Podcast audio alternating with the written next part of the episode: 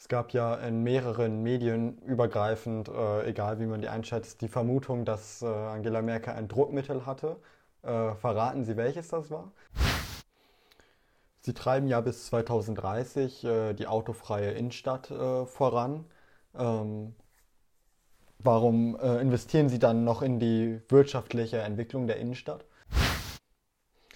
Es gibt ja oft äh, den Vorwurf gegenüber Politikern, die nie in der freien Wirtschaft gearbeitet haben, dass sie keine Wirtschaftspolitik machen können.